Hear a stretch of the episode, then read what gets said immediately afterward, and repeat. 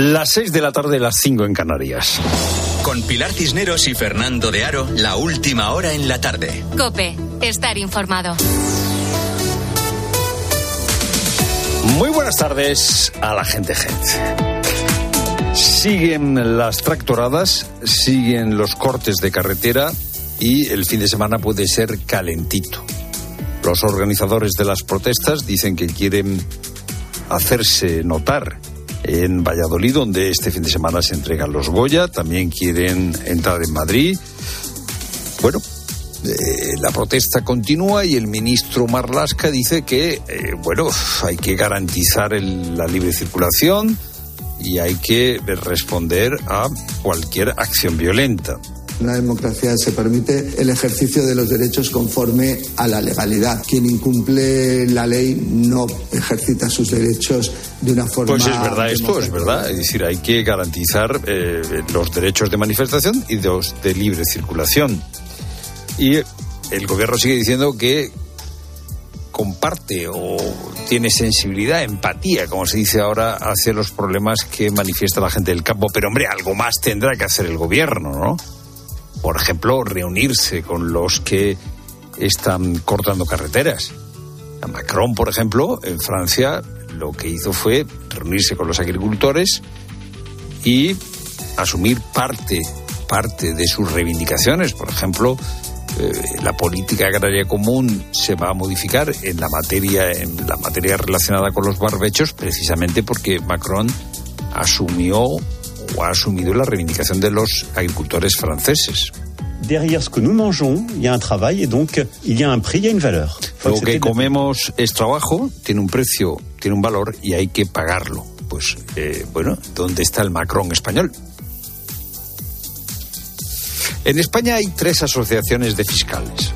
La Asociación de Fiscales se llama así, que es más bien conservadora, la Unión Progresista de Fiscales, que es más bien progresista, y la Asociación Profesional Independiente de Fiscales. Pues bien, la Asociación Profesional Independiente de Fiscales, en las últimas horas, ha planteado un recurso ante el Tribunal Supremo contra la designación del fiscal general del Estado, que es, como tú sabes, Álvaro García Ortiz, y que está, de quien depende, de quien depende de la Fiscalía, pues a las órdenes del Gobierno.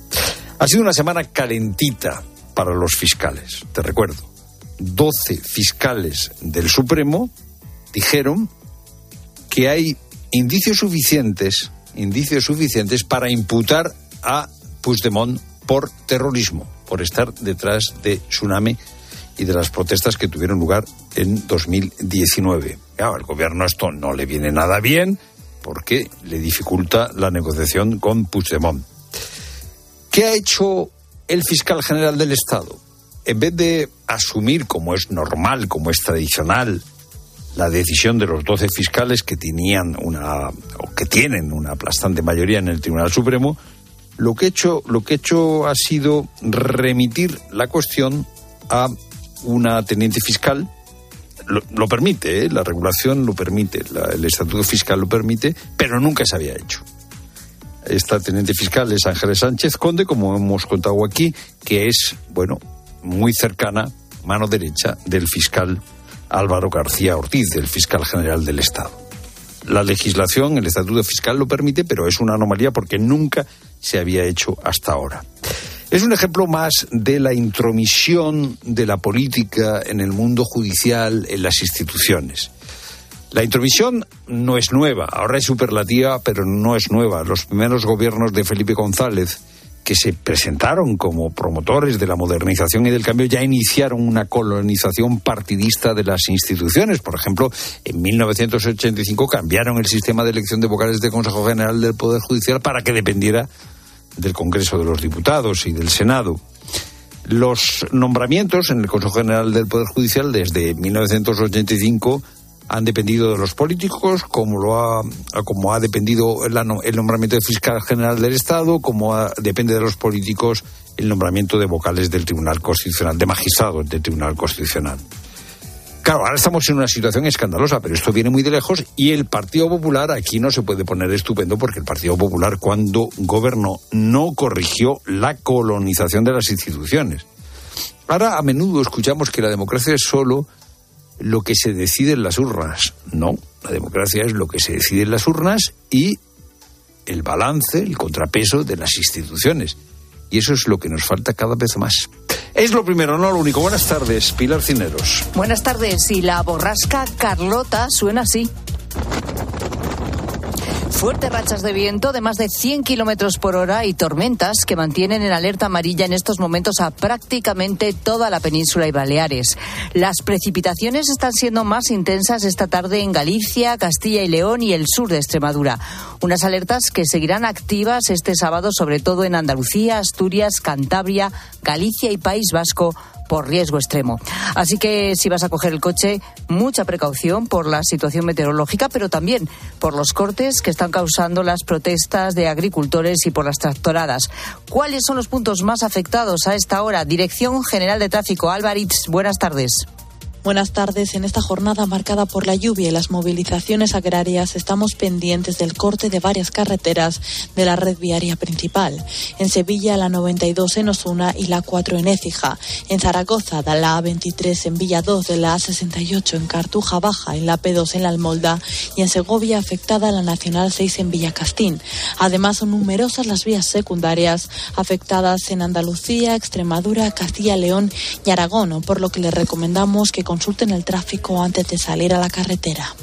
Y nueve de cada diez médicos se marchan de España al acabar la residencia, una importante fuga de talento que explicaría en parte la falta de personal en la atención primaria. Así lo ha asegurado la ministra de Sanidad, Mónica García, tras reunirse con las comunidades. En este sentido, acepta reevaluar los criterios de acreditación para ganar más plazas, pero insiste en que el problema no está en el volumen de vacantes y responsabiliza a las comunidades. Nosotros desde el Ministerio ayudamos y vamos a ayudar y vamos a estar codo con codo con las comunidades para ver dónde podemos sacar más plazas siempre y cuando respetemos la calidad. Pero son las comunidades las que tienen que hacer ese mapa, tienen que hacer ese registro de profesionales y tienen que ver dónde pueden asegurar que los profesionales se van a formar bien y el 25% de los españoles de entre 16 y 29 años se siente solo.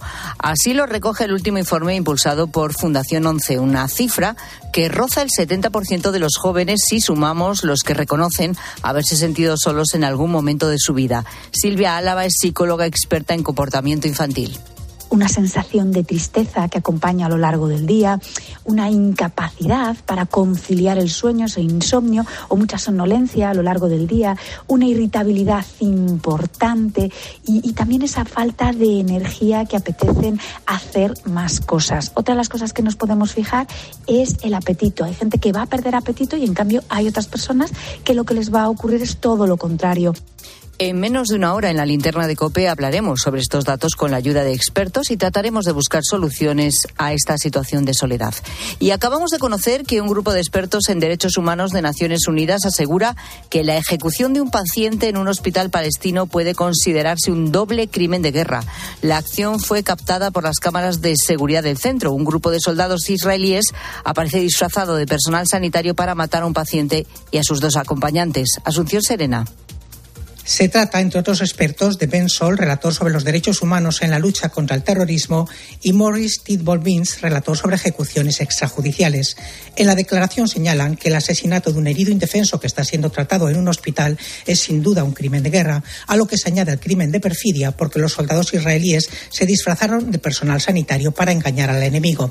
Y como Israel ha dicho que las tres víctimas eran supuestos terroristas pertenecientes a distintas facciones palestinas, el grupo de expertos de Naciones Unidas indica que en ese caso, desde el punto de vista de la legalidad, lo máximo que podía haber hecho Israel era detenerlos.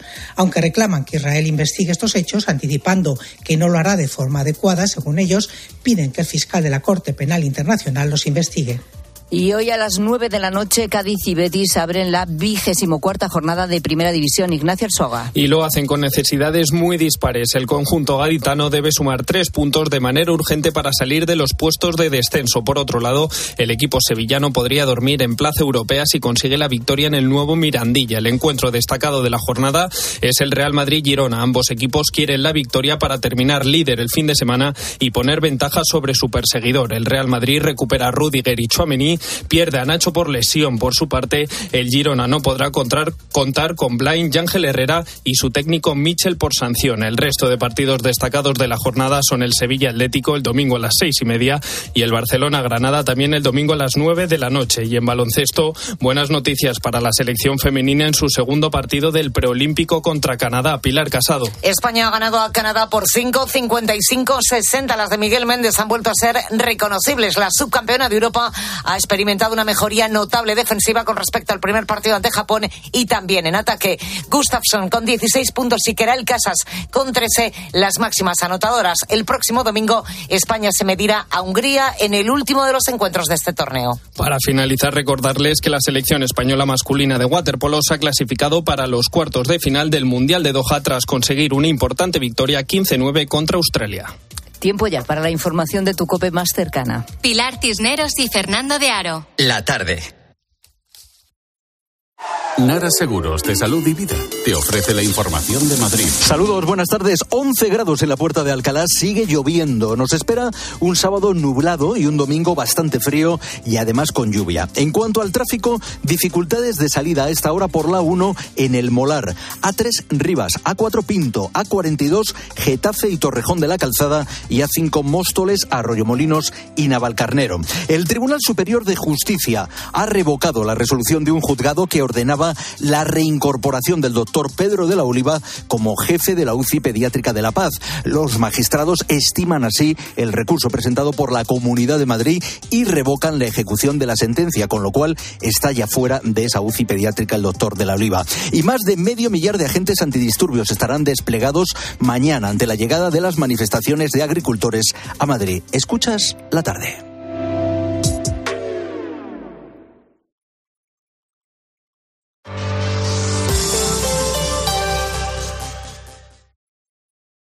¿Qué tienen en común estos actores? Sujétate a la barandilla. Mantén los ojos cerrados, no mires. No los abro. Ahora súbete a la barandilla. Sujétate. No te sueltes y mantén los ojos cerrados. ¿Confías en mí? Confío en ti.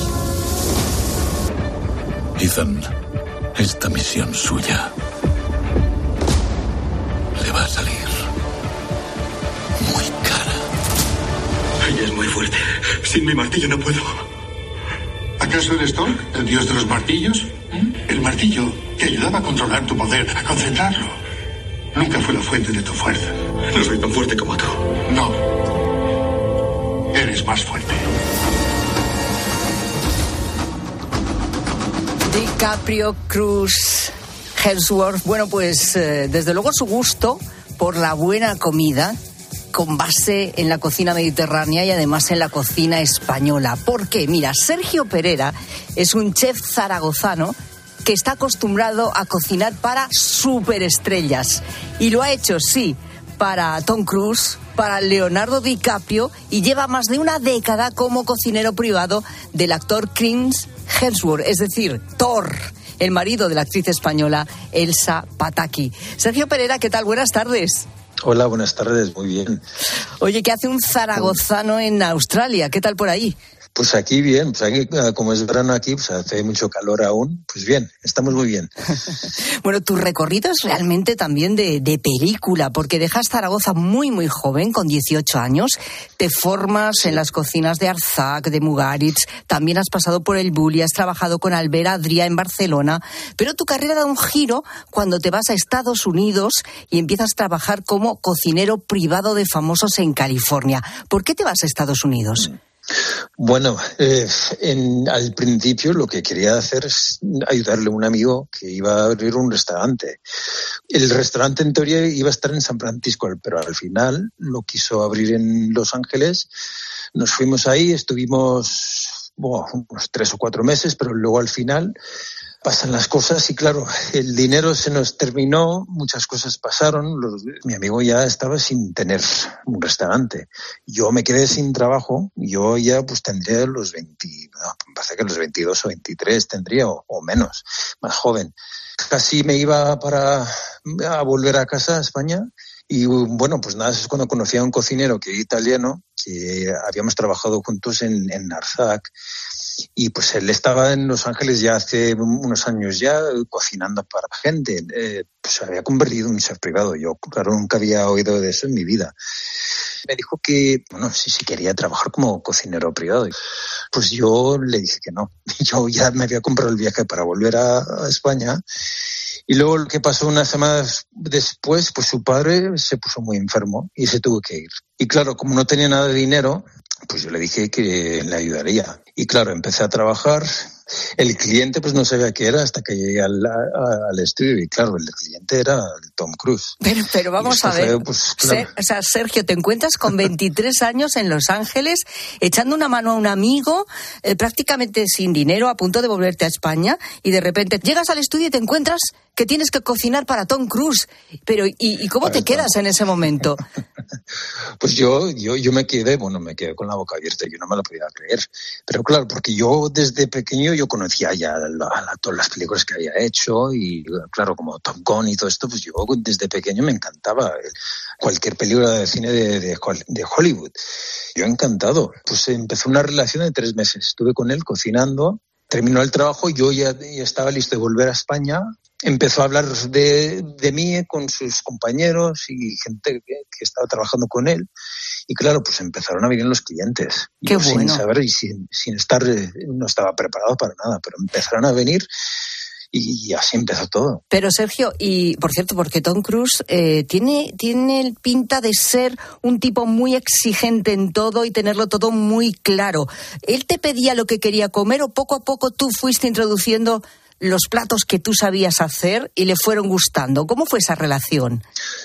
Bueno, pues eh, eh, me- para mí me parece que fue un poco de los dos, porque claro, la cocina que conocía yo era mm, cocina española me- mediterránea y él, él comía muy bien, aparte de ser una persona que trabajaba como un soldado, lo, lo que hace él es, es, es increíble, Increíble, se nota sí. mucho con lo que hace en, la- en en- el cine.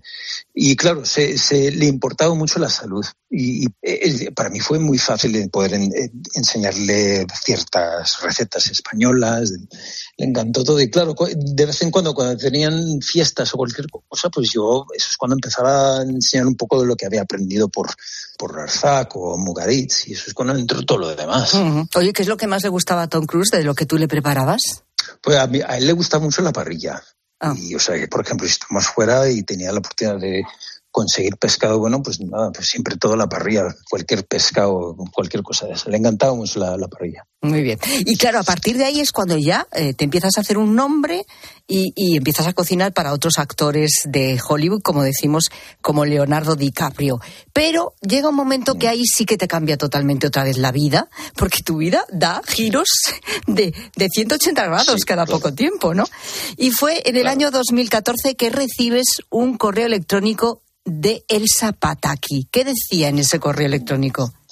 Bueno, esto hace ya me parece siete años, pero yo me acuerdo que ella conocía a una persona que conocía yo. Nos coincidimos en Los Ángeles, pues recibí un email de, Elsa. Claro, nunca, no la había conocido aún, pero sabía quién era. Pero tampoco sabía quién era el, el marido de ella. Yo no, yo no sabía, ni lo conocía, no sabía quién era, quién era el cristiano. Y pues cuando empezamos a hablar, me, me dijo, me contó un poco de lo que estaba buscando, que quería alguien para ayudarle a su marido, que había recibido un, pues un- era un papel que hacía falta mucha, pues tenía que ganar, mucho más peso. Tenía que comer mucho, y mucho y pero bien. Fui con ella, la conocí, me estuvo contando lo que le hacía falta y claro, igual que lo que pasó con Tom Cruise, cuando estuve en la casa, pues claro, entró el marido y claro, y, conozco, veo a este tío que es, es enorme y joder, pues A Chris este- este es Thor. Es Thor, sí, claro. No, no, pero una, un momento.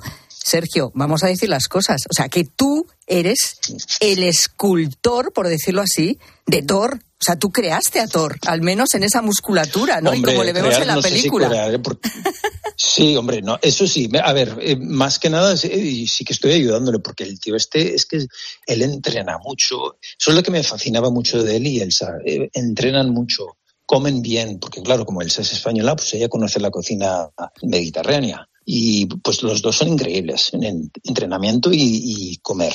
Para la película Thor, para esa preparación, eh, tuvo que ganar, como tú dices, mucho peso. ¿Qué dieta le pusiste a Chris Hemsworth? Bueno, la mayoría de lo que estaba consumiendo pues era mucha carne, pues australianos aquí les, encanta la carne, pero también eh, mucha verdura y nada de pan, nada de, pastas, nada de esto. Siempre era simplemente mucha verdura, eh, aceite de oliva, frutos secos, frutas de vez en cuando, pero la mayoría es eh, cantidades de proteína increíble. Y con eso ibas elaborando, bueno, pues tus menús y ahí sigues, sigues con ellos y sigues trabajando en Australia, es decir, ahí te quedaste. Eh, bueno, por cierto, que en, muchas fotografías eh, de, las redes sociales sigues apareciendo, tanto con, con Chris como con Elsa. Entiendo que ya hay una amistad, ¿no? Aparte de, seguir cocinando para ellos. Bueno, claro, sí, sí, sí, son increíbles. Eh, vivimos cerca de... Y claro, pues hace un poco que nos vemos porque, porque él está haciendo otras cosas, yo estoy haciendo otras. Aparte de eso, tengo otros clientes también. Pero no, no, sí, son son amigos, son gente muy increíble, muy buena. Oye, quiero mucho. Estamos hablando con el eh, chef eh, Sergio Pereira, que le conocemos eh, así como el chef de las grandes estrellas, porque realmente ha trabajado ¿no? y ha cocinado para algunas de las estrellas de Hollywood más importantes, como estamos comprobando, pero que ahora está afincado en Australia desde que empezó a cocinar también para Chris Hemsworth y para Elsa Pataki. Pero has hecho miles de cosas. Has participado en el Master Chef australiano Estás ya con tu libro también, que va a salir dentro de poco. Estás creando también una escuela, ¿no? En la que enseñar a futuros chefs. Es decir, es un no parar, pero también tienes tiempo para venir de vez en cuando a España y a Zaragoza porque tu familia sigue aquí, ¿no? Hombre, sí, sí, siguen ahí. Cada año sí que vuelvo. Para mí es muy importante volver. A mí me gusta lo que he hecho de en falta mucho, claro, es la cocina y estar con familia, los, todos los cocineros que conozco ahí. Pero claro, ahora que tengo una vida aquí, tengo mi pareja aquí en Australia, pues aquí ahora, sí que tengo mi, tengo otra vida que para mí es escasa también. Claro, es tu lugar en el mundo. Ahora mismo es tu lugar en el mundo también, Sergio. Claro. bueno, eso, espero. Oye, ¿y, qué se puede hacer? Que se lo estará preguntando mucha gente ahora, eh, para, mm, para tener el cuerpo del Zapataki y de Chris Hemsworth. ¿Qué, hay que hacer para estar así de bien? Madre ¿Qué, hay, que pues, comer? ¿Qué hay que comer? Bueno, mira, para empezar, eh, pues, como comemos ya en España, simplemente la cocina ahí es muy sana. Aparte de eso, es claro, entrenar muchísimo y poder también eh, recuperar y dormir y descansar, eso es muy importante también. Que tanto entrenamiento también, pues hace falta, hay que tener balance, es lo más importante. ¿Y la base de su comida y de tu cocina cuál es? La base, bueno, eh, más que nada es eh, todo fresco. Lo que sea, toda la verdura, todas las especies. Bueno, a mí lo, lo, que me apetece a mí son las hierbas frescas. De vez en cuando sí que utilizo las especias, pero lo que prefiero es, es, tener la frescura, los pescados frescos, las carnes y toda la verdura que pueda, toda fresca. Oye, Sergio, ¿y, ¿y cuál es tu sueño? Eh, es decir, ¿hay algo que no hayas hecho y que te apetezca hacer en el mundo de la cocina? ¿O trabajar con alguien? ¿O cocinar para alguien? Bueno, una cosa es que me gustaría hacer, que, que no sé cuándo pasará, pero sí que tengo planes de hacerlo, es, bueno, eh, tener un, programa de televisión que, que, estoy también en él, donde poder enseñar los, lo que es la cocina comparado a las técnicas antiguas a lo que es ahora. Por ejemplo, lo que ha hecho el Luigi por muchos años, pero poder hacerlo de una manera que, que nos, para poder compartir y para poder enseñar lo que es lo antiguo y lo, lo que es lo, la innovación, la innovación de ahora en la cocina. Pues Sergio Pereira, ha sido un placer charlar contigo eh, desde aquí, eh, desde Madrid, desde España y tú ahí en, en Australia, eh, en ese rincón del mundo privilegiado porque es precioso donde vives, en Byron Bay, ¿verdad? donde viven también Chris y, Elsa. Y bueno, pues nada, que seguiremos hablando y seguiremos compartiendo tus historias sobre todo y tu cocina siempre que nos lo permita. Sergio, gracias, un abrazo. Bueno, muchas gracias a ti.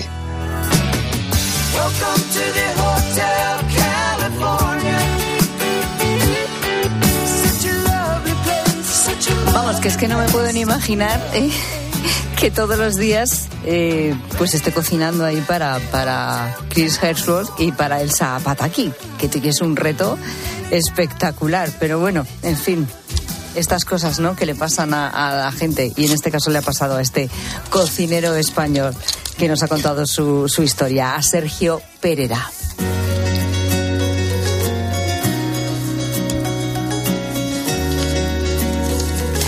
Rosa, Dime, ¿qué te Pilar. pasa? ¿Qué te pasa? Pues fíjate, estaba ahí escuchando a Sergio Pereira y, y yo no sé si te ha pasado a ti, que estás trabajando y te asalta un hambre voraz. Sí, Sobre me- todo hablando de cocina. Pues, cual- y sobre todo si hablamos de comer, me pasa a menudo. Y entonces, bueno, es que a ver, también hay que recargar energía, ¿no? Pues fíjate, te voy a recomendar que tengas a mano las tortitas de maíz de hacendado, que son súper prácticas, vienen en paquetes individuales y tienes de todo, desde las clásicas de maíz hasta las de maíz con chocolate, que están muy buenas, e incluso una de las últimas opciones, que es la de legumbres. ¿Qué dices? Unas tortitas Pero de bueno. legumbre que es espectacular. Pero bueno, bueno, con lo que me gustan las legumbres perfectas entonces para una cesta equilibrada y saludable. Por cierto, ¿has probado tú a combinarlas con hummus o guacamole? Qué eh? ricas, qué ricas, qué ricas. Vamos, que me está dando un hambre. Bueno, pues anda que a mí.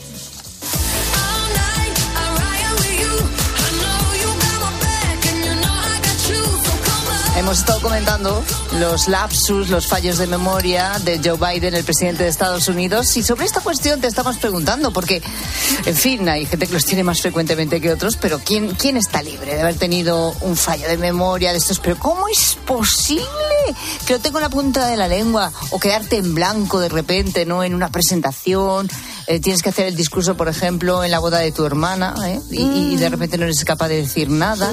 Bueno, ¿qué te ha pasado? Queremos que nos lo cuentes, a ver qué dice la gente, gente. Fernando Rosa. Y sobre todo, ¿qué nos pasa con los nombres?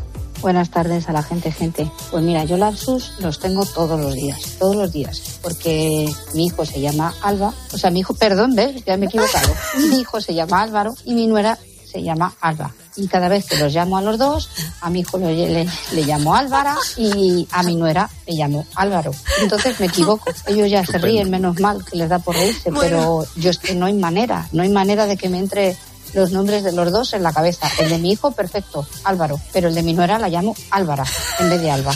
Gracias, un besito. Pues normal. Yo, yo Alba, tengo otro problema con los nombres que además eh, no, no los memorizo, que son los nombres compuestos. Oh. O sea, si yo salgo de Juan Luis, eh, ¿qué más? José Luis, José María. No, Ju- Juan Luis ya se me complica. José Luis, José María, sí, ese lo recuerdo con facilidad. Pero el que se llama, no sé, Luis Fernando, pues no, no, no, no hay manera. O Pedro Pablo, que Pedro Pablo hay muchos, pues ya me cuesta trabajo, ¿eh? Yo los nombres compuestos, malamente. Complicado. ¿eh? Sí, sí, sí, complicado. Augusto Alberto. Bueno, es que es muy difícil que, que alguien utilice los dos nombres, ¿no? No, pero si es un, con Bueno, José no. Luis, por ejemplo, con Luis. Hombre, José Anda Luis. que no hay Ah, con anda Luis. que no hay Luis, Pero sí. este último que ¿Eh? has dicho, Y, y, a mí- Augusto Alberto. fíjate tú. Bueno, pues yo te digo que hay muchos Culebrón. Augusto Alberto, que, Sí, no, que nos llamen. Aquí hay muchos Augusto Alberto. Seguro, seguro. Bueno, hay veces que no tiene más remedio que tirar para adelante e improvisar. Buenas tardes, gente, gente. Me pasó, yo estudié canto lírico y bueno, y de vez en cuando cantas alguna boda, alguna ceremonia y empiezo a cantar el Ave María de Schubert y se me va, se me va la letra y me pasé más de media canción que Ave María y Ave María arriba y Ave María abajo y Ave María y Ave María a mitad de la canción. Me vino otra vez la inspiración y seguí con la letra. Menos Bueno, mal que pero- bueno, la melodía la iba haciendo, pero con el texto de Ave María y Ave María. y Bueno, Ave bueno, María. que buena muy tarde. bien. Que- salió del asunto. El Que hombre. habrá cantado eso 20.000 veces, no tantas, ¿no? Pero, y, y es verdad, un buen día no eres capaz. ¿Eh? Y de Además, qué repente ver- ya solo te quedas en el Ave María Sí. para arriba y para abajo. Y qué vergüenza porque estás pensando, la gente se va a dar cuenta de que no me estoy, No, hombre, no, estoy tú te cantando ahí Ave María como serio. Dios manda. Eh, tú te pones muy serio y tú sigues haciendo lo que estás haciendo. No, sí, claro, pero es, María bueno, para arriba, pues, eh, María para abajo. Es, digamos, la versión que la ha hecho del Sí, sí, una versión libre.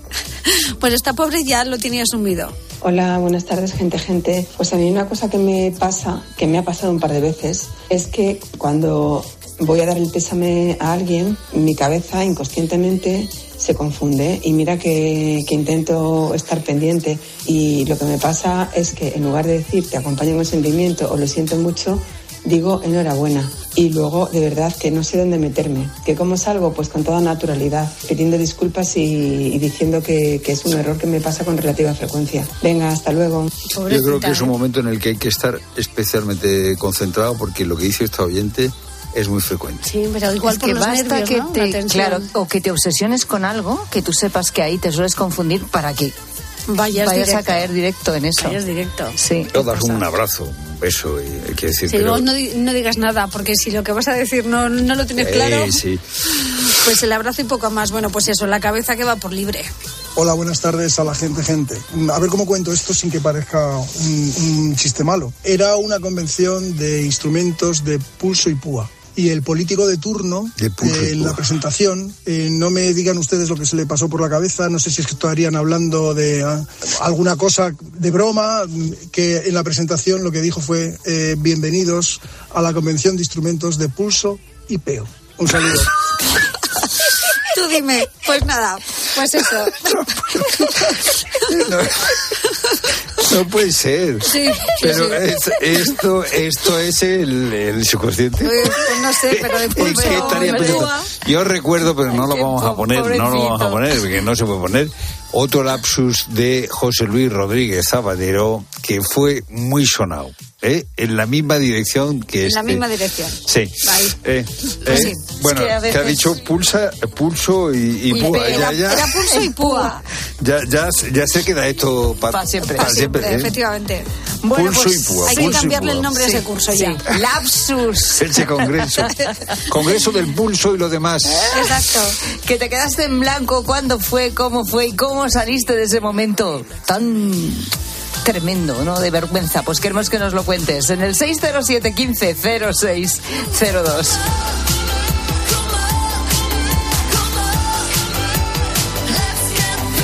Escuchas la tarde. Con Pilar Cisneros y Fernando de Aro. Cope, estar informado. A veces cuesta encontrar a alguien que ponga serenidad a todo lo que está pasando. Tractoradas, cortes de carretera, incidentes, enfrentamientos entre manifestantes y fuerzas de seguridad. Eso se deja ver también en el transporte de mercancías, que calcula una pérdida de 35 millones de cada día. Estas movilizaciones normalmente tienes que saber cómo las empiezas, pero sobre todo también tienes que saber cómo las acabas. Porque si no las acabas y se te van de las manos, entonces cuando la violencia es más noticia que tu propia reivindicación, malo para ti. Carlos Herrera va más allá de la noticia y te explica todo lo que te rodea. Escúchale de lunes a viernes, de 6 a 1 del mediodía, en Herrera en Cope. Vamos, un poco más. Ya casi estamos conseguido. Tras la cuesta de enero, llega un febrero de oportunidades con los 10 días Nissan. Ven a tu concesionario Nissan del 2 al 13 de febrero y aprovecha las mejores ofertas para estrenar un Nissan con entrega inmediata. ¡Corre, que se acaban! ¿Un cóctel o un refresco? ¿Desayuno con zumo o café? Con la promo todo incluido de Costa no tienes que elegir. Las bebidas son gratis. Reserva tu crucero hasta el 12 de marzo y disfruta del paquete de bebidas gratis. Infórmate en tu agencia de viajes o en costacruceros.es. Costa. En Alquiler Seguro sabemos que cada cliente es único. Por eso estamos orgullosos de ser la primera empresa del sector en recibir la certificación AENOR de compromiso con las personas mayores. Horario preferente, más de 50 oficinas a tu disposición, gestores especializados y mucho más para que la edad no sea un obstáculo en tu alquiler. Alquiler Seguro, la revolución del alquiler. Llega el mes de los proyectos del Leroy Merlin. Más de 500 productos con descuentos de hasta el 25%. Solo hasta el 29 de febrero. Aprovechalo y vuelve a enamorarte de tu casa renovando el baño, tu cocina, cambiando tus suelos. Sea cual sea la reforma que tienes en mente, de este mes no pasa. Compra leroymerlin.es en la app en el 910 49 99 99 o en tu tienda Leroy Merlin. Escuchas la tarde. Y recuerda, la mejor experiencia y el mejor sonido solo los encuentras en cope.es y en la aplicación móvil. Descárgatela. Cibeles, Gran Vía, Callao, Puerta del Sol, Palacio Real. El 28 de abril, Madrid se viste de running en el Zurich Rock and Roll Running Series Madrid 2024. Vive una experiencia única en maratón, media maratón o 10 kilómetros. Últimas inscripciones en rockandrollmadridrun.com. Patrocinador principal Total Energies. A ver si lo entiendo bien. Tú ibas a por pan y vuelves con un coche. Ibas a por pan, pero has vuelto con una Skoda. Y del pan, ni rastro. Este febrero vuelven los Skoda Days con precios aún más irresistibles. Solo hasta el 29 de febrero. Infórmate en skoda.es. Skoda. Y es que estás en el súper. O un domingo descansando en el sofá.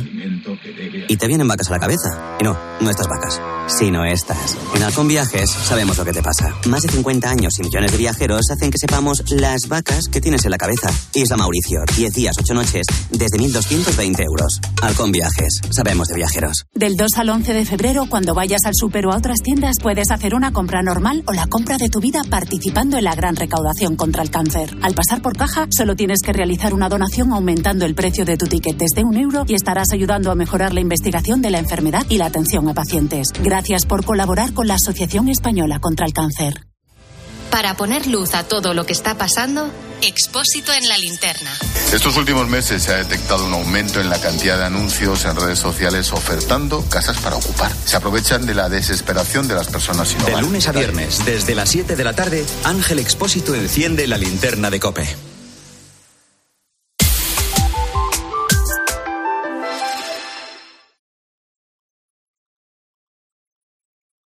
Escuchas la tarde. Con Pilar Cisneros y Fernando de Aro. Cope, estar informado.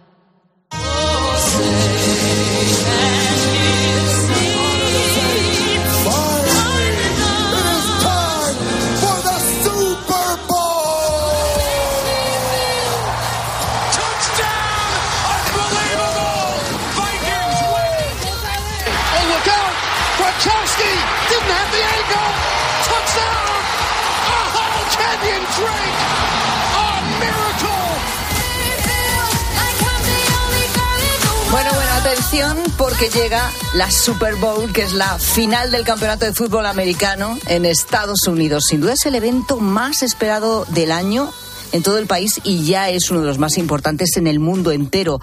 Para que te hagas una idea, la final del año pasado tuvo una audiencia de 114,4 millones de espectadores y eso durante el partido. Luego imagínate la cantidad de vídeos que se ven después. En la Super Bowl hay un espectáculo musical en el descanso, eso es lo que más conozco yo, he de reconocerlo de todo el tema, de todo el tema, de todo el tinglao. Por ahí han pasado pues los mejores artistas eh, de todos los tiempos, Michael Jackson, U2, Prince, Coldplay, Beyoncé. Este año la actuación musical va a correr a cargo de Usher, quizá menos conocido desde luego aquí en España. Allí también ha habido cierta polémica, quizá no está al nivel de otros artistas de otros años. El año pasado fue Rihanna y durante su actuación se llegó a los 119 millones de espectadores.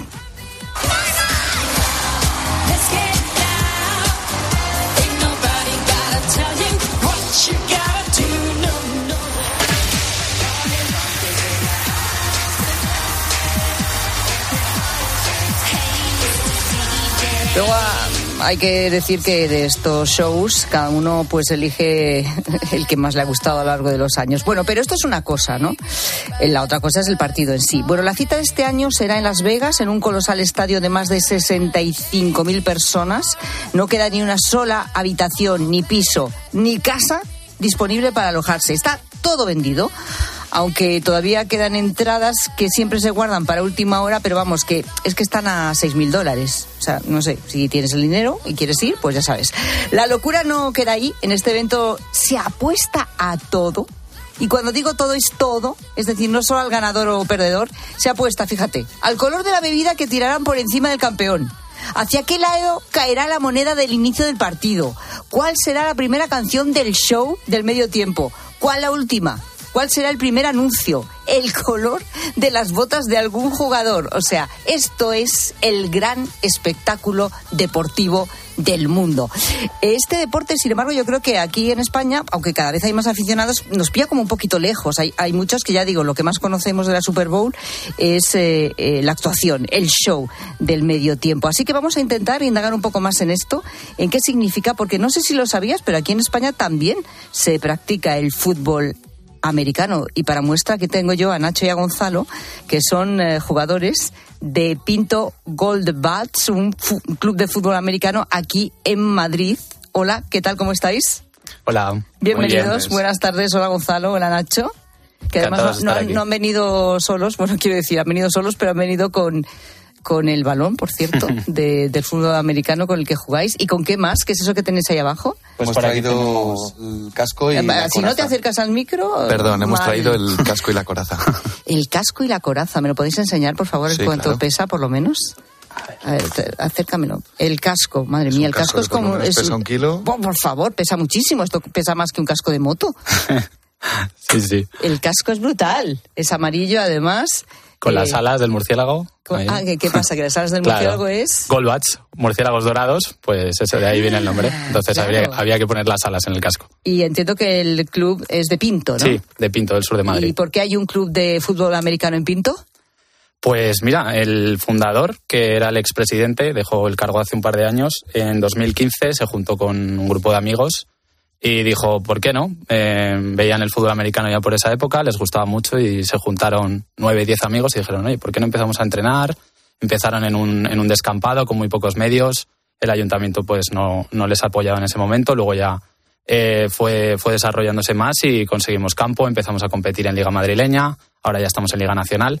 Y esa es un poco la historia. Eh, el nombre viene, creo que, de la película de Batman, de que en una de las películas hay un partido de fútbol americano y juega un equipo vestido con, con los colores amarillo y, y dorado también y con el logo del murciélago y de ahí, de ahí viene todo un poco esa historia. Y vosotros, Gonzalo, ¿tú por qué empezaste a jugar al fútbol americano? ¿Por qué no el fútbol eh, que es el nuestro y al que juega todo el mundo, baloncesto, yo que sé, un deporte más de aquí?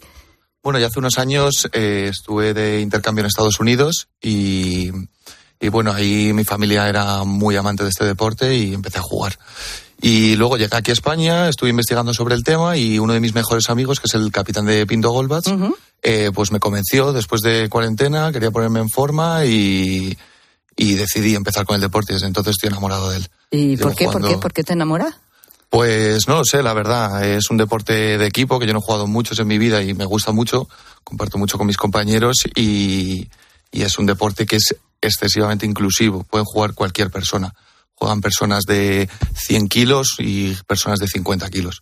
Y eso me encanta, la verdad. ¿Ah, sí?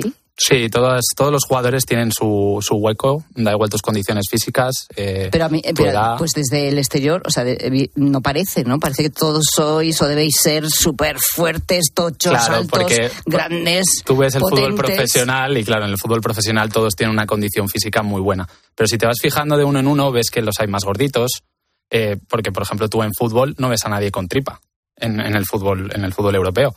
Eh, allí hay, hay los, los líneas ofensivos y defensivos, um, hay muchos que tienen que tienen tripa y tienen unos kilos de más, pero porque su posición lo, lo necesita. Al final es un deporte muy, muy igualitario en el sentido que los, gord- los gorditos van a estar con los gorditos, los más delgados van a estar con los más delgados, enfrentándose. Entonces es, es, Ajá. es muy bonito el, el deporte por eso, porque es muy inclusivo para todos. Oye, en cuanto al partido eh, de este fin de semana, bueno, que en realidad es la noche del domingo al lunes, ¿no? Eso es. Eh, ¿Vosotros alguna vez habéis tenido la oportunidad de verlo allí, en Estados Unidos? Es decir, de ver un- uno de estas finales de la Super Bowl en directo. No, yo en Estados Unidos no. Eh, si es verdad que tienen un programa de partidos internacionales, la NFL, eh, juegan en, en Londres, en Alemania, ahora también en Madrid. en- Bueno, en Madrid se acaba de confirmar, lo hemos confirmado Sí. aquí en COPE, efectivamente, una noticia que además adelantábamos hace un tiempo y se acaba de confirmar justo esta tarde que en 2025 se jugará un partido de la Exacto. NFL en el Santiago Bernabéu. Que esto es un Sí, sí, yo- notición, ¿no? Yo no me lo pierdo. No. ¿Y tú, tú, Gonzalo, si has Yo, tenido la oportunidad? No he tenido la oportunidad de ver, he tenido la oportunidad de ver un partido en, en directo de la NFL, pero no he tenido la oportunidad de ver ninguna Super Bowl. Ah, Como bueno, tú decías, las entradas son carísimas y, y no te lo puedes permitir. Lo he vivido con, con americanos ¿Sí? allí, la Super Bowl, ¿Y y, es tal? un evento, un evento increíble. Se junta toda la familia, es casi como Navidad para ellos. Es verdad que piden el día libre en el trabajo al día siguiente porque, claro, todo el Sí. mundo está destrozado para ir a trabajar. Eso es, y el cambio horario, pues igual en algunas ciudades es a las 6 de la tarde y en otras ciudades es a las 12 de la noche. Entonces, pues sí, sí, sí, para ellos es un evento increíble. Oye, Nacho, ¿quiénes se enfrentan eh, en esta final de la Super Bowl? Yo lo único que sé, perdóname, es que en uno de los equipos está el novio de Taylor Swift. O Sí, sea, voy sí, a sí. ser sincera, es así. Los, los aficionados de la NFL estamos un poco cansados ya de que saquen tanto a Taylor Swift porque es como... Bueno, antes era eh, el marido de Giselle Bunchen. Sí, sí, que, que que era además, ¿cómo, cómo se llama este? Eh, Tom Bueno, Brady. Fíjate tú que es uno de los más grandes, ¿no? Sí, sí, y sí. aún así era un poco el marido de, de Giselle Bunchen. Bueno, siempre hay esto, ¿no? Y sí, efectivamente juega los Kansas City Chiefs, que ahí juega Tra- Travis Kelsey, que es la pareja de, de esta chica. Y luego está el equipo contrario, son los San Francisco 49ers. Vale, a ver, eh, eh, sé que es imposible que me expliquéis en muy poco tiempo que no tenemos eh, cómo se juega, ¿no? Pero es, eh, cuando entráis al choque, ¿de verdad no os hacéis daño? Hombre, vamos bastante protegidos con el casco y la coraza, pero sí, Pero sí, sí. o sea, ¿El casco un- es tuyo, Gonzalo? o Es mío. Ese es el de Nacho, pero Es sí. el de Nacho. ¿Y la coraza cómo La se coraza pone? está por aquí. La coraza también es tuya, Nacho. va encima de los hombros y pues metes la cabeza por ahí y Los encima. brazos, esa es más ligera. Lo que cubra es los hombros. Sí. Al final los placajes todos se, se deberían hacer con, con el Con el hombro. hombro siempre, ¿no? Entonces, por eso esa es la parte más reforzada. O sea, estáis digamos. muy protegidos entonces. Estamos protegidos, pero es un deporte en el que si te giras y no las ves venir, te encuentras a alguien que te está, que te está pegando Claro, de y te frente. puede dar- Entonces, eh, no es como el rugby que placas siempre de frente y estás viendo siempre al adversario, Ajá. sino que aquí te puedes girar y te pilla con el cuerpo blando y te puedes, te puedes puedes llevar una bastante, bastante dura, sí. Hay otra modalidad que se juega con flags, que no jugamos con casco y y que no implica contacto. Que ¿Qué son simplemente flags? te pones un cinturón con dos tiras y simulas el placaje tirando del. de- Son como dos cintitas que tiras de ellas y cuando salen hace un sonidito, hace pop y eso es como simula un placaje. Esa es la versión Antes sin de contacto. jugar al fútbol americano, ¿jugasteis al rugby? No, Yo sí, yo ¿Tú estuve sí? un año en Inglaterra y jugué, jugué un año ¿Y allí. qué diferencias dirías que hay entre uno y otro? Pues la principal es que en rugby se tiene que pasar todo siempre el balón hacia atrás. En Ajá. fútbol americano es al revés, es hacia, adelante. hacia adelante. También se puede pasar hacia atrás, pero lo- la mayoría de los pases son hacia adelante. Y el número de jugadores en rugby son 15 contra 15, en el, en el fútbol americano 11 contra 11, aunque hay varios equipos, hay equipo de ataque, equipo de defensa. Y, y bueno, los placajes, como te digo, son siempre ves al adversario. Aquí están los, los jugadores revoloteando por el campo y no, no sabes Lo muy que bien pasa es por que dónde te pueden con, dar. con esta protección, que es fundamental, eh, pero que el casco solo dices que pesa, ¿cuánto me habéis dicho? ¿Kilo y pico? Debe, debe pesar un kilo. algo, pe- sí. Yo creo que pesa más de un kilo. eh, luego, pues la coraza. Y aún así tenéis que correr mucho también. O sea sí. que con este Al peso. principio te ¿eh? vas hacia adelante, sí, con el peso. Déjame el balón, que que nunca he tenido un balón en la mano de rugby, de estos, de fútbol americano, perdón. Pues que claro, como las películas que juegan los. Es mucho más los pequeño niños que el de sus rugby. padres. Sí, sí, es verdad. No pesa mucho, además. No, no pe- es, es más pequeño que el de rugby. Eh, de hecho, allí llaman fútbol al fútbol porque el balón mide un pie. Eso es por, Ah. por eso es por lo que se le llama fútbol. Qué bueno. Y Ah. claro, es Anda, una, no es una sabía curiosidad eso. que no sabe mucha gente. Se le, se le llama fútbol allí porque mide un pie el balón, exacto de medida. Y es más cortito que el del rugby. El del rugby es como más alargado. Bueno, dos cosas. Eh, vosotros jugáis en el Pinto Gold Bats. Eh, ¿Y dónde se os puede ver jugar? Pues jugamos en el estadio Rafael Mendoza de Pinto, que es una de las instalaciones que, que- con las que cuenta la Digo, por si localidad. alguien tiene curiosidad, ¿no? Por ver Exacto, de sí. estos partidos. Eh, Y por nos- venir a probar. Claro. Exacto, también. entrenamos, entrenamos en ese mismo polideportivo martes, jueves y viernes, y, Sí. viernes y luego los sábados por la tarde tenemos los partidos. Y sobre esta Super Bowl, eh, ¿quién creéis que va a ganar? ¿Me hacéis una pequeña apuesta? Yo la verdad que apostaría por los Chiefs. Yo quiero que ganen los 49ers porque me tiene frito Taylor Swift y quiero que, ga- Vaya motivo. quiero que ganen los 49ers solo por eso. Y mira que me gusta cómo juegan los Chiefs, pero ¿Y habéis quedado para ver la final? Sí, sí, sí. Sí, Tenemos ahí sí, eh, un evento en, en uno- un restaurante de, de allí de, de Pinto. Eh, vamos a verlo todos juntos y con los aficionados que se quieran pasar también. Bueno, pues a disfrutar todos, ¿eh? también con la Super Bowl. Nacho Gonzalo, jugadores de aquí, ¿eh? en España, además, de fútbol americano. Gracias por contarnos todo esto que no sabíamos, de estas curiosidades sobre el fútbol Muchísimas americano. Un gracias. abrazo. Un abrazo. Gracias. Sigue a Pilar Cisneros y a Fernando de Aro en Twitter, en La Tarde Cope y en facebook.com barra La Tarde Cope. Los jugadores He escogido a 10 concursantes del Corredor de la Muerte. son asesinos despiadados. Liberaré a uno de ellos. El juego es seguir con vida. Uno vive, nueve mueren. Va a colgar una snap móvil. La isla de los condenados. 28 millones de personas lo están mirando. El sábado a las diez y media de la noche en 13. De camino al cole de los niños, un poco de diversión. Veo, veo. Si pillas atasco al ir al trabajo, un poco de paciencia. Ya no llego. Si vas al súper a hacer la compra, un poco de memoria. Plátanos y yogures. Y para todo eso, los nuevos combustibles 100% renovables de Repsol. En tu día a día, algo nuevo te mueve con los combustibles 100% renovables de Repsol que puedes usar ya en tu coche. Encuéntralos en más de 50 estaciones de servicio y a final de año en 600. Descubre más en combustiblesrenovables.repsol.com. A los que no marcáis la casilla de la iglesia en la declaración de la renta. Nos encantaría enseñaros la labor social y espiritual que realizamos, pero en un anuncio de 20 segundos es imposible. Por eso os invitamos a un viaje, para que lo podáis ver con vuestros propios ojos. Reserva tu plaza en unviajeportantos.es. Te quiero, lo sé porque me cuidas y no te cuesta. Soy Andrea Balbuena, poeta. Este 14 de febrero te queremos desear feliz día de San Valentín.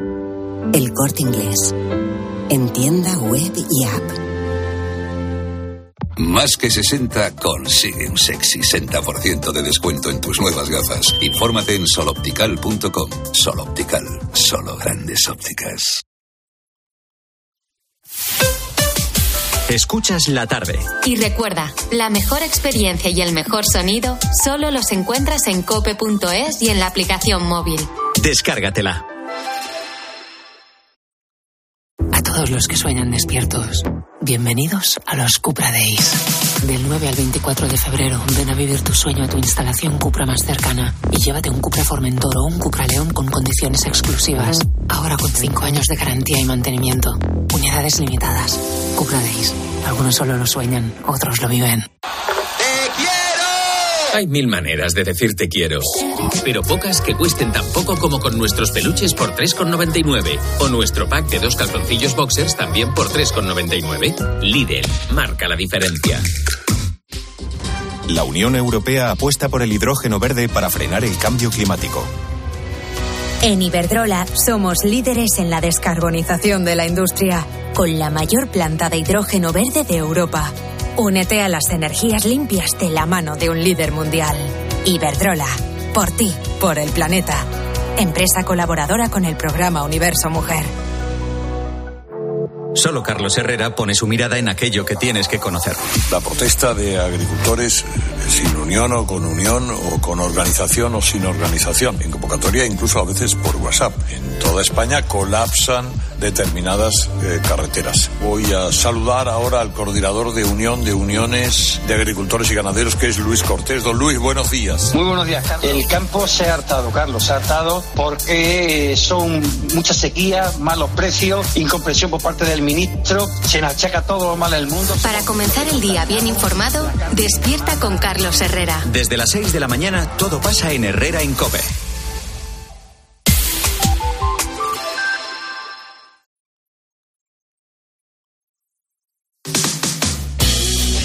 Cisneros y Fernando de Aro. La tarde. Cope, estar informado. Ángel Esposito, buenas tardes. Buenas tardes. ¿Qué tal, Pilar? Fernando, buenas tardes. Oye, tres claves para esta linterna que arranco en ocho minutos. La primera, en nuestro tema del día, vamos a hablar, y lo habéis hecho vosotros meses atrás, de la soledad. El informe que ha presentado la, 11, la Fundación 11 esta semana sobre la soledad en los jóvenes y no tan jóvenes, desde los 16 años hasta los treinta y tantos, es impresionante en España. Hablamos mucho de la soledad de los mayores, faltaría más, pero ¿y la soledad o quien se siente solo con 20, 25, 27 años? Nos vamos a fijar en ello. Escuchad este momento de Joe Biden. Inicialmente el presidente de México, Al-Sisi, no quería abrir la puerta para permitir que entrara material humanitario. Hablé con Bibi para abrir... Claro, no es que confunda, a ver cómo lo digo, Al-Sisi con López Obrador, es que confunde Egipto con México. Lapsus, sí, pero un lapsus muy gordo y uno tras otro. ¿Qué quieres que te diga? A mí, en lo político me preocupa, el tío más importante del mundo así, pues no, no, no es plan. Pero a mí en lo personal me da esta pena, me parece durísimo. Por lo tanto, hoy también lo vamos a, lo vamos a tratar. Y por último, con John Uriarte, oye, ¿os habéis fijado? Perdón, con John Uriarte no, con Ana Samboal. ¿Os habéis fijado cuántos bares menos hay en Zamora, en Córdoba, en Ciudad Real o en Madrid? de respecto a cuando éramos más jóvenes. Pues, pues hay, en los pueblos desde luego han cerrado mucho. Es impresionante. ¿eh? Estamos cambiando los hábitos de consumo, pero también estamos cambiando la sociedad. Los bares han sido parte de nuestra vida y mira a tu alrededor. Han cerrado un montón. Pues es una tendencia. Lo vamos a hacer en economía con Ana Samboal. Pues te escuchamos, Ángel. Te escuchamos, Ángel. Adiós, familia. Hasta ahora.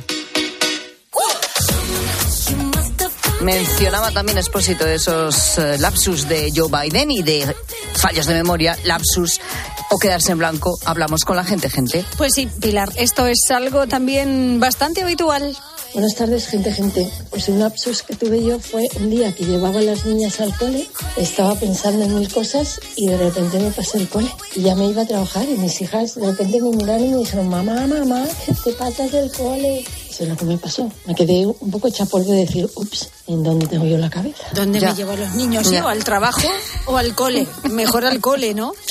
En fin, bueno, otro lapsus de no saber dónde meterse.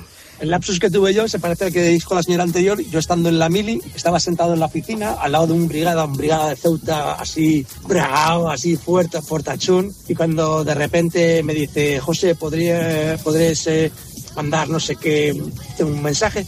Le dije, sí, cariño.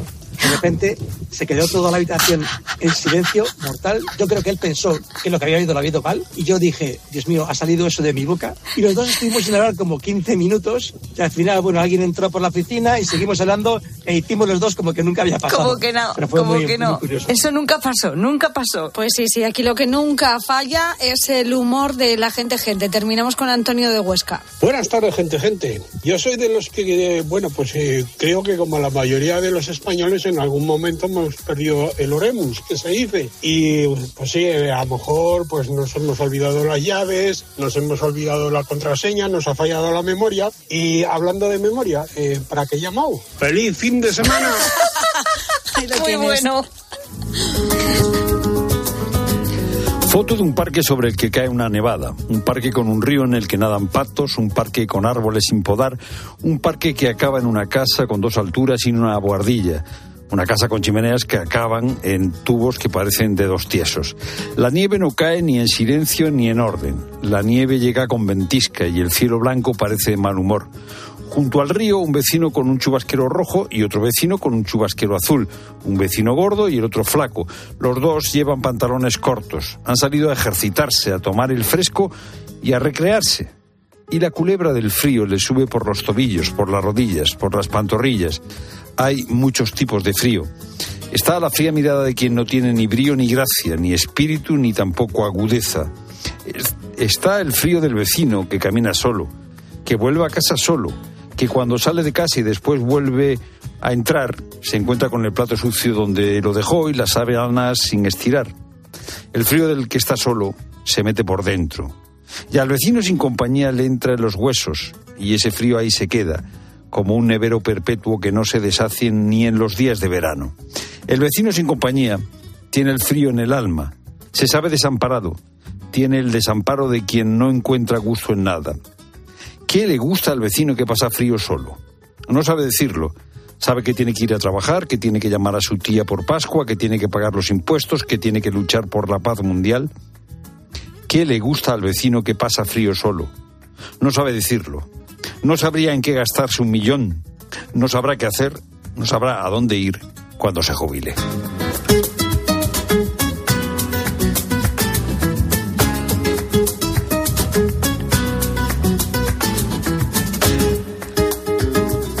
Dos minutos eh, para las siete cae la tarde, pero la radio, la radio continúa. Llega la linterna con Ángel Espósito.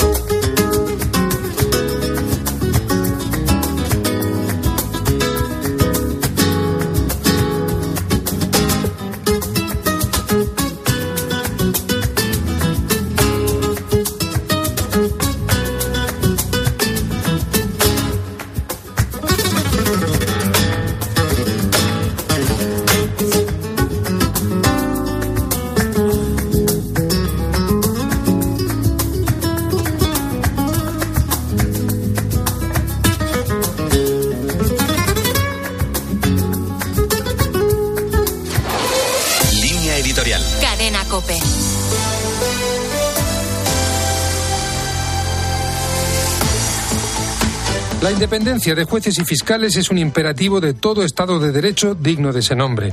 En España, sin embargo, se ha convertido en una tarea difícil de cumplir. El camino hacia la aprobación de una ley de amnistía que beneficie a investigados, imputados y condenados por delitos relacionados con el proceso tiene más espinas que rosas. Se equivocó el presidente Sánchez y en algún momento llegó a creer que los contrapesos institucionales flaquearían. Esta semana, sin ir más lejos, ha sido especialmente rica en contratiempos. El martes, la Junta de Fiscales del Supremo votó mayoritariamente a favor de que se investigaran los indicios que en materia de terrorismo apuntan a Puigdemont. Ayer, el Parlamento Europeo aprobó una resolución para investigar a Puigdemont por sus relaciones con Rusia. Hoy, la Asociación Profesional e Independiente de Fiscales ha anunciado que recurrirá ante el Supremo el nombramiento del fiscal general por desviación de poder en el nombramiento de Dolores Delgado como fiscal de sala y por el veto impuesto al Consejo Fiscal para que éste analice la ley de amnistía. En la comunicación de hoy se recuerda algo especialmente grave. Los fiscales son una parte esencial del Poder Judicial, por lo que ni el Ministerio Público ni su cúspide dependen del Poder Ejecutivo. La buena noticia es que el Estado de Derecho funciona y que el Poder Judicial cumple. Todos, incluidos los poderes públicos, entre los que se cuenta el Ejecutivo, lo presida quien lo presida, están sometidos al imperio de la ley.